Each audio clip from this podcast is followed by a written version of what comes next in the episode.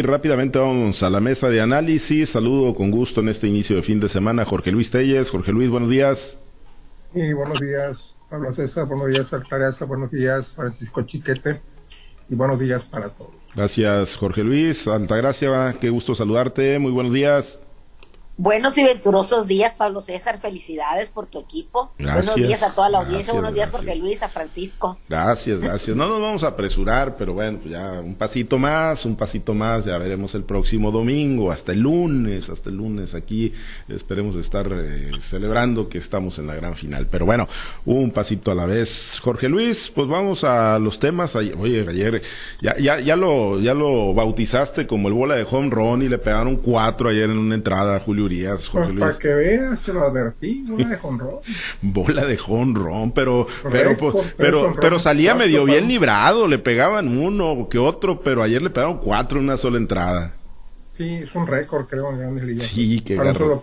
Qué Récord negativo, por supuesto. Pues sí, récord muy, muy negativo. Bueno, oye, Jorge Luis, pues vamos a uno de los temas. Ayer, el Partido Revolucionario Institucional, el Comité Estatal que provisionalmente sigue presidiendo en Sinaloa, Ramiro Hernández García, anunció pues que siempre se iban a abrir a la base militante. Yo no sé qué tamaño sea en este momento, pero bueno, y qué tan confiable sea el padrón, pero que siempre sí le van a dar la oportunidad a la base militante, como lo estaban pidiendo algunos de los que andaban en franca rebeldía y que no querían imposiciones, no querían dedazos desde el CEN Nacional.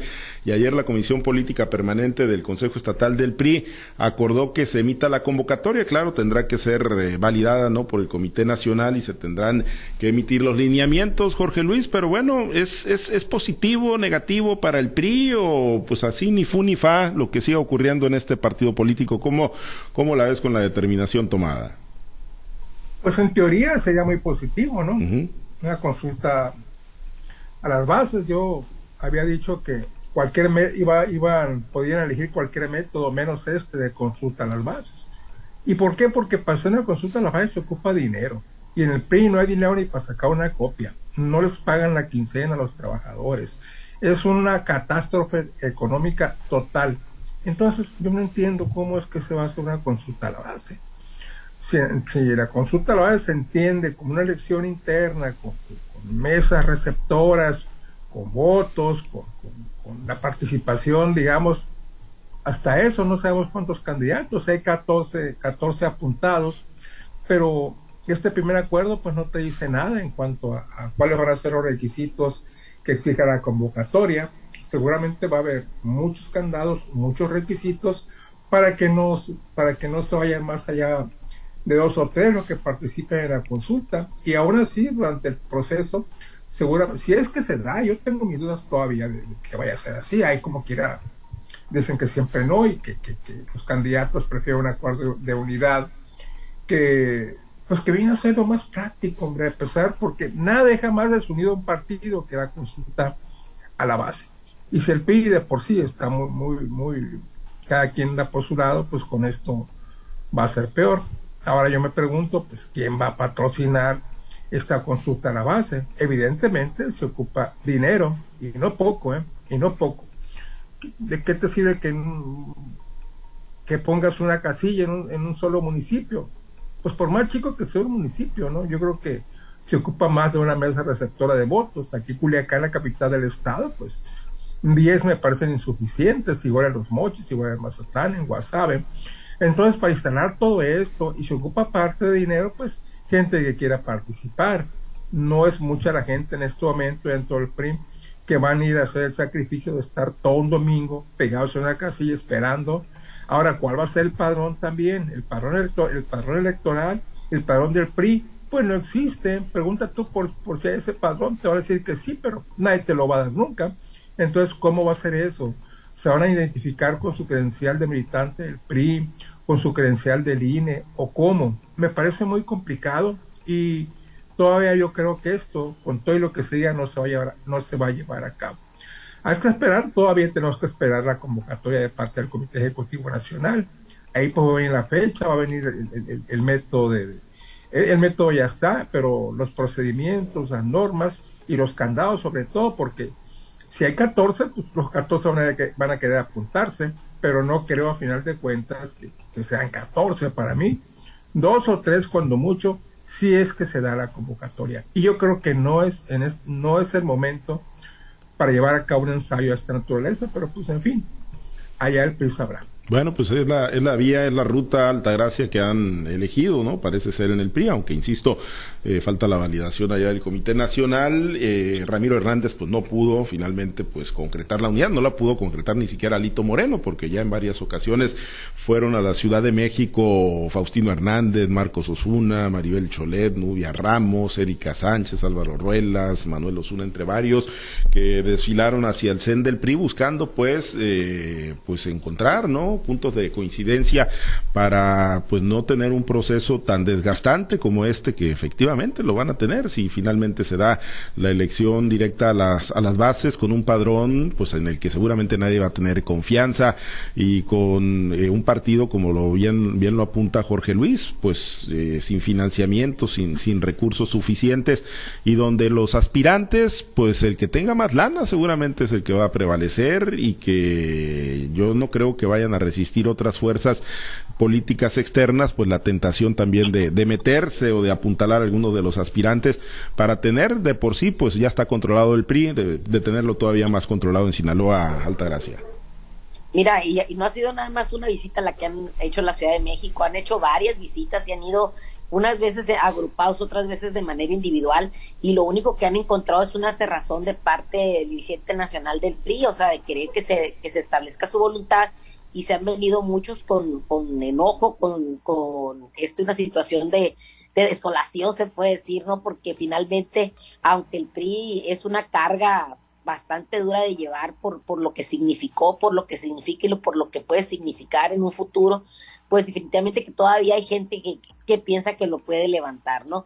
Es importante esta decisión que se tomó de hacer una consulta a la base, ¿por qué? Porque eso les vendría a dar quizás el encontrarse de nuevo con la gente, esa gente que lo abandonó, porque finalmente antes era un orgullo ser priista la gente trabajaba por el PRI, para el PRI, independientemente de lo que fuera, todavía puedes encontrar en colonias, eh, todavía parte de esas redes que, que, conformó el PRI en su momento, todavía lo encuentras ahí y esa gente se siente dolida, entonces se siente como defraudada, ¿no? Entonces el, el, el darle la oportunidad eh, con una mesa, con dos, como dice Jorge Luis, pero que les den la oportunidad de poder eh, demostrar que están vivos, que existen en esto, darles la importancia que se merecen, pues creo que, que pudiera ser un acto muy bueno. Además que estamos frente al 2024, donde se va a renovar pues los congresos, se van a renovar también la presidencia de la República, esto le daría una, una, un punto importante de poderse placear sin, eh, sin, sin el temor de ser molestados por el INE o algo, porque pues le están llevando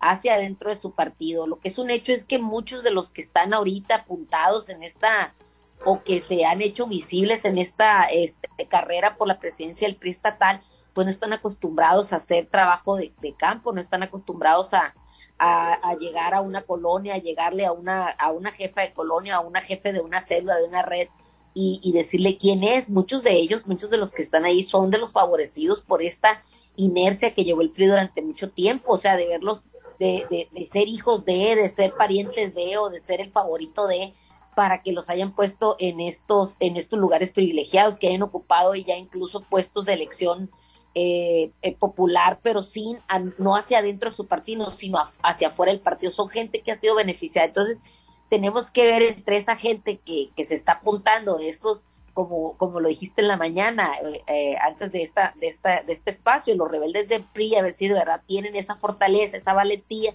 de enfrentar lo que la ciudadanía tiene que decir, más que, más que la ciudadanía, los que son integrantes del PRI, los militantes del PRI, si es que existen todavía. Y sobre todo se van a tener que enfrentar a todo este, a todo este contubernio que han tenido como bien lo dice Jorge Luis, o sea, y, lo reafirmas tú, no tienen un padrón definido, no se han preocupado por reforzar ese padrón, no se han preocupado por establecerlo de manera clara y puntual quiénes son los militantes del PRI, si todavía tiene militantes del PRI y los que están, si todavía les interesa que existe este partido político. Yo más bien creo que esto es como un tanque de oxígeno para los que se presenten a esta contienda un tanque de oxígeno que les permita estar vigentes para el 2024, para actuar hacia adentro del PRI o bien para hacer eh, un, bocadillo excelente, un bocadillo selecto para, para los partidos de enfrente, ¿no? O, más bien para el partido más, más importante en estos momentos que es Morena. Creo que para eso les, les puede servir este, este, esta especie de ejercicio, si es que se los dejan pasar, además de ocurrir, si ocurriera, eh, ¿qué tanto le fortalecería o qué tanto provocaría un cisma en el ya desvencijado PRI? Pues eh, sí se ve, se ve complejo el panorama, ¿no? Eh, pero bueno, pues hay, hay muchos actores que sí les interesa, ¿no? Eh, ser el poder tras el trono Jorge Luis y, y, el membrete, pues vale, ¿no? Sobre todo en la ruta de la sucesión presidencial y de la elección que se va, que se viene para el 2024. Oye, ¿qué pasó con Chiquete? ¿Sabe, sabe, sabe qué pasaría con Chiquete? No se nos ha, no se nos ha reportado. Sabe. Está llorando la pérdida del Cruz Azul. No, no, no, pues no, nunca estaría con nosotros, no nos acompañaría nunca en esta mesa. Oye, ni, jugó el Cruz Azul, pero él sigue llorando. Pues sí, eh. pues es, es, valioso, ¿no? Un membrete, Jorge Luis, eh, político. Yo insisto en mi, en mi postura y la ratifico. Todavía se me hace muy, muy difícil que esto vaya a ser cierto. No, bueno, es cierto porque lo aprobó ayer eh, la presidencia del PRI que está que tiene un dirigente provisional y la Consejo Estatal, el Comité Estatal del Proceso Interno que preside el legendario Jesús Enrique Hernández Chávez, ya aprobaron el, procedimiento, pero no podemos establecer un juicio hasta que no conozcamos bien los detalles de la, de la convocatoria. Sobre todo, te digo, evidentemente va, va a haber candados, o sea, habrá muchos que no, no los van a, no los van a, este, a, dejar participar. Todavía ni siquiera se ha definido si va a ser hombre, si va a ser mujer. Obviamente, si es mujer la que encabece, pues el hombre, el, secretario general será un hombre y a, y a la inversa. Eso está acordado, pero pues no, no está definido si va a ser una, una, una mujer o un hombre. Ahí anda Erika Sánchez, metida en la pelea, Nubia Ramos, Maribel Cholet, algunas mujeres que, que creen pues que ya llegó su momento de encabezar el partido en Sinaloa no sería la primera vez, ya hemos tenido presidentas, Rosalina Millán, Marta Tamayo, y creo que, creo que no más, pero pues han sido mujeres muy, muy, pues que han estado muy, muy en el, muy en el escaparate siempre, entonces por eso es se les recuerda con, con, facilidad. Pero te digo, pues no sería extraño que, que, fuese una mujer y que fuera pues la que toma las riendas de este partido que te digo, pues está tan empobrecido y sin padrón, no, el, el PRI no hizo padrón ni cuando pudo hacerlo, cuando tenía todos los recursos a la mano, todo el respaldo, todo el respaldo del PRI nacional a través de gente que se colocaba allá en, en, México, de los gobiernos estatales, de los gobiernos municipales, no hizo, no hizo su, su, su padrón en ese momento, pues menos ahora, menos ahora que te digo, ni siquiera les pagan me estoy arriesgando a decirlo, pero pues he escuchado denuncias de que no les cobren la quincena o cuando menos que no se les cobren a tiempo a los trabajadores que ya tienen mucho tiempo laborando para, para el Comité Directivo Estatal del PRI. Entonces yo, yo todavía tengo mis dudas. ¿eh? Por ahí en lo que se, se redacta y, se acuerda la publicación de la, de la convocatoria, hay unos cambios importantes o bien aquello de no quedamos que va a ser así, va a ser de este modo te digo, se ocupa mucho dinero y el partido no lo tiene. ¿De dónde lo va a sacar? Pues ahí está la pregunta. Bueno, pues fuentes de financiamiento debe haber quienes tengan interés, ¿no? Insisto, en controlar al PRI en el, en el estado de Sinaloa. Nos dicen del auditorio el amigo Ricardo Beltrán, Cintia Valenzuela fue presidenta interina también, ¿no? Entre las mujeres ah, que, han tenido la oportunidad de tener las riendas del revolucionario institucional. Bueno, pues pendiente de, las reglas y de la... Bueno que, qué bueno que nos rectifican, señal de que nos escuchan, ¿no? Sí, sí, están pendientes, están pendientes. Eh, eh, Altagracia, yo en los minutos que nos quedan eh, a ver si nos actualizas, a ver qué información tienes, ¿no? De la reunión que se va a realizar el día de hoy allá en la Ciudad de México, si sabes quiénes son los convocados a sentarse en la mesa del señor y, qué expectativas tendrías, ¿no? Para la reunión hoy con Adán Augusto López Hernández. Mira, la, el principal eh, invitado a, la, a esta mesa del señor, pues es el gobernador. No, no, indiscutiblemente. definitivamente no es el que abrió la puerta y es el que puede estar sentado ahí. También tengo entendido que va el diputado Serapio Vargas en representación del Congreso y, Congreso y también como, como presidente del sistema Producto Maíz, va Marte Vega Román como presidente de CADES y va de las asociaciones de agricultores, va César Galaviz, va también Enrique Riveros y va Jesús Rojo.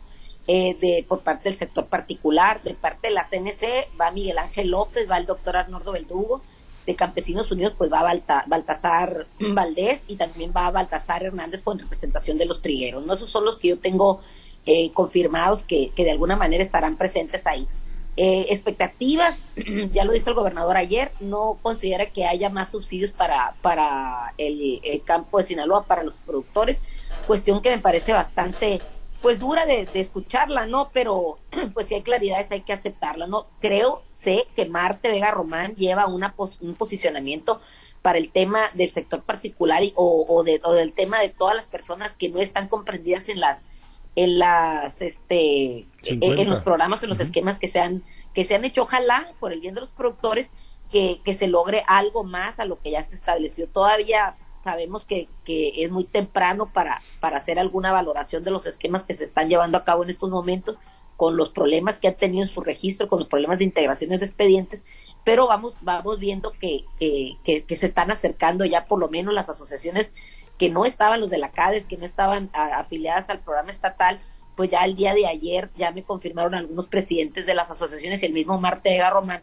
hay algunas asociaciones que ya, ya está, ya lograron su registro y otras están en proceso de eso, ¿no? Hay más de 70 bodegas en estos momentos que ya se han acercado al gobierno del estado y han logrado una validación para poder entrar en, el, en este esquema. Entonces hay que ver que los productores, pues, de alguna manera también tengan el boleto de entrada, ¿no? Todavía hay, hay mucho por, para, para esperar. Ojalá y de veras que salga humo blanco de esta, de esta reunión. Te digo, por lo que dijo el gobernador, pues no, no, no podría yo hacer una, una, una apreciación más adelante. Si él es el gobernador, pues hay que ver qué es lo que presentan los que llevan. No solo es decir queremos siete mil para el maíz y ocho mil para el trigo, hay que ver cómo se puede hacer que esto sea posible para todos los productores de Sinaloa. Hay que ver si lo logran construir en esta mesa. Pues el que lo tiene que hacer posible es el que lo prometió, pues el que lo prometió fue el presidente cuando andaba de candidato. Ya lo dijo, yo, estoy esperanzada lo que dijo el, pues el, gobernador, que si no, no los compraban los industriales. Bueno, que lo pues compren pues que, lo compre el presidente. Así lo dijo, no, no, creo que les moleste mucho a quienes le vendan, eh, Jorge Luis, los productores. Y además está en la ley de desarrollo rural ah, sustentable y en el presupuesto de Si hay dinero, si hay dinero en el, si hay varo en el gobierno federal, pues que se los compren el productor que es, y se lo llama Seca, Minza o el presidente López Obrador que, siempre y cuando se los paguen a siete mil pesos, Jorge Luis. Sí, yo creo que a como están los costos ahorita, siete mil pesos apenas, y si les garantiza alguna utilidad razonable que les permita cuando menos mantenerse en el eh, el mercado y mantener expectativa de sembrar para el próximo ciclo. Yo he estado escuchando muchas opiniones a través de este medio de comunicación, el sentido de que los productores dicen, pues este ciclo, pues como quiera que sea, pues ya comenzó y tiene que terminar. Así algunos, habrá algunos que vamos a perder dinero porque no vamos a poder vender el, maíz al precio de, de, 7 mil pesos y, inclusive tienen dudas ¿eh? de que se vaya a cumplir el plan del billón de toneladas que, que Segalmex o una serie de consideraciones que, hacen ellos, que son los verdaderamente involucrados, que no te las hace el gobierno, que no te las hace Segalmex, consideraciones muy particulares y que tú dices, bueno, pues, pues sí, tienen razón, efectivamente. Entonces, hay mucha duda incluso, incluso dentro de los productores que están dentro del parámetro de los que tienen su mercado seguro, que tienen muchas dudas de si se les vaya a cumplir o no. Pues Ahora imagínate, imagínate los demás. Ahora, pues he estado enterando de que el precio, el precio de, a futuro se ha caído de manera dramática y eso, pues quieres que no va a implicar también una decisión de, del gobierno mexicano de, de comprar más, más, eh, más toneladas de maíz. De entrada yo nunca creí eso de que el gobierno tiene dinero suficiente para, para, para comprar toda la producción de maíz a lo mejor sí tiene dinero, ¿verdad? Pero pues lo quiere para el tren Maya, para los Bocas, para el, para el transísmico, para los aeropuertos del sureste y ya todo lo que ustedes saben. Muy bien, pues pendiente de, de, la reunión hoy ahí en la Ciudad de México. Por lo pronto nos despedimos, Altagracia, excelente fin de semana. Y a decirle a todos los productores que acudan a las bodegas a registrarse, porque lo que se registraron anteriormente, recuerden que este es un nuevo padrón, es un, es un nuevo padrón de beneficiarios, hay que acudir a las bodegas, hay que acudir a la página de Galvez para que se inscriban, no, no lo pueden dejar a la y se va, ¿no? El, que no tiene boleto, pues no, no entra a la rifa. Sí, sí, sí, el que, no, tiene, el que no cumple los requisitos y el que no está dentro de los márgenes que, que colocaron las autoridades, pues no, pero los que sí hay que acercarse efectivamente. Gracias, Jorge Luis, excelente fin de semana. Sí, el América, pues, aún con una derrota califica la final, ¿no? Aún con una derrota por 1 a 0, por 1 a 0. Bendito sistema por 1 a 0. No, no, pues ah, alguna ventaja tienen que tener el haber hecho mejor torneo. Pues, digo, eh. No, no, el mejor torneo lo hizo el Monterrey, no el América. Ah, bueno, pues sí, el mejor, mejor, pues, pero el mejorcito y el América también, pues, no, no se quites méritos, hombre. Vamos no, a. No, le quito méritos. Ya, ya, ya le pegamos el, primer eh, garrotazo. Yo fui americanista, en mi, eh, fue un error de juventud. ¿Y por qué te equivocaste? ¿Por qué te alejaste del buen camino? Ya ves que la juventud es una enfermedad que se cura con el tiempo. Dijo mi hermano también que en el 98, 99, cuando nos metió el gol el Tuca Ferretti con los Pumas, se fue llorando, estaba chiquito y dijo, ya, ya no quiero irle al América y desde ahí le va a los Pumas, ¿eh? No es que le hayan dado muchas satisfacciones, pero también dejó al América en su etapa, en su etapa de niñez. Pues bueno, sí, muchos, muchos se fueron. Nosotros no, nosotros somos de los convencidos todavía. Firmes. Firmes. Gracias, Jorge Luis. excelente fin de semana. Y a todos los compañeros Gracias a Chiquete, saludos y esperamos tenerlo el lunes por acá también en este espacio.